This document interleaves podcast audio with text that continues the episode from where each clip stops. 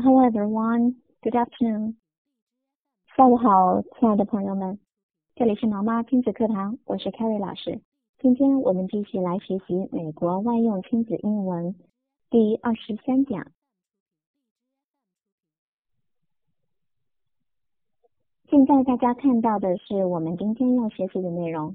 现在我们逐句来看。Number one, eating breakfast makes you strong. Eating breakfast makes you strong. Eating breakfast 在这里呢，它是一个现在分词短语，做这句话的主语。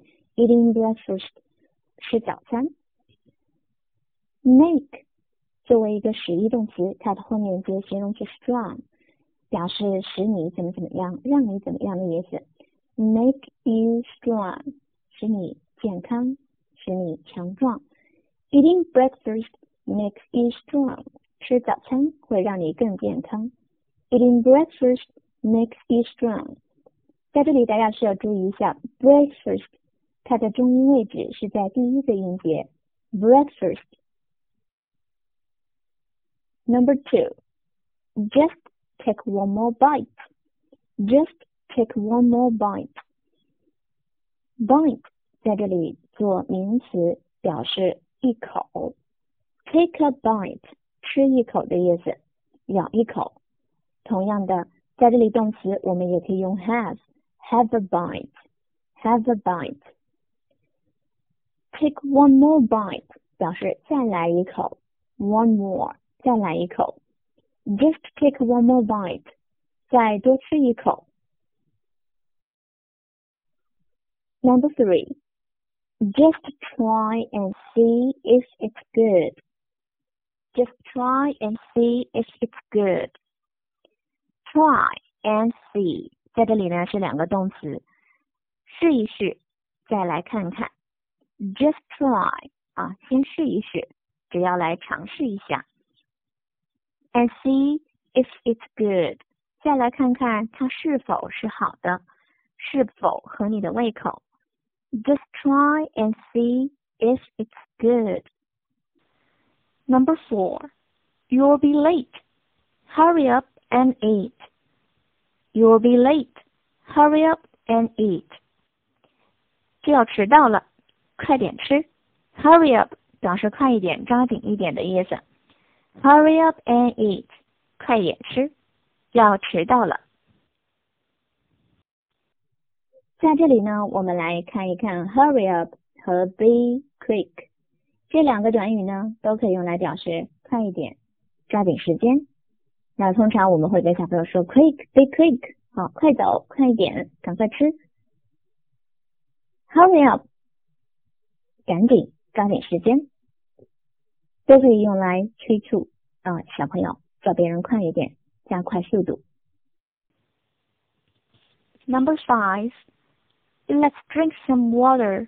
Let's drink some water. Let somebody do 表示让某人做某件事情，它是用来提出建议。让我们来喝点水。让我们来喝点水。那简单的说呢，就是喝点水，来喝点水。Water 在这里它是个不可数名词哈，它是不可数名词，所以它的前面呢用的是 some。some water. Let's drink some water. 喝点水。Number six, don't spill the milk. Don't spill the milk. Spill 这个动词呢，它有使什么东西泼出来、溢出来的意思。Spill the milk 是让牛奶洒出来、溢出来。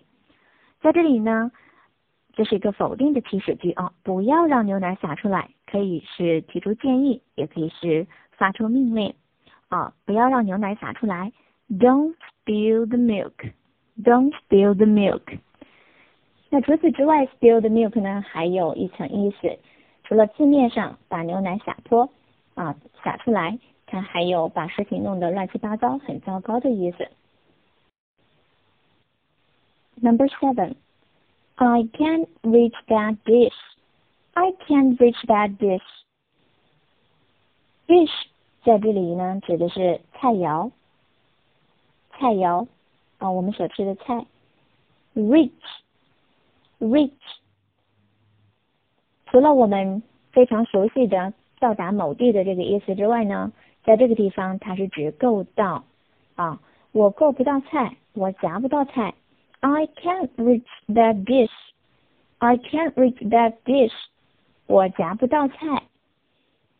这句话当中出现的 dish 和 reach 都有不同意思的层面。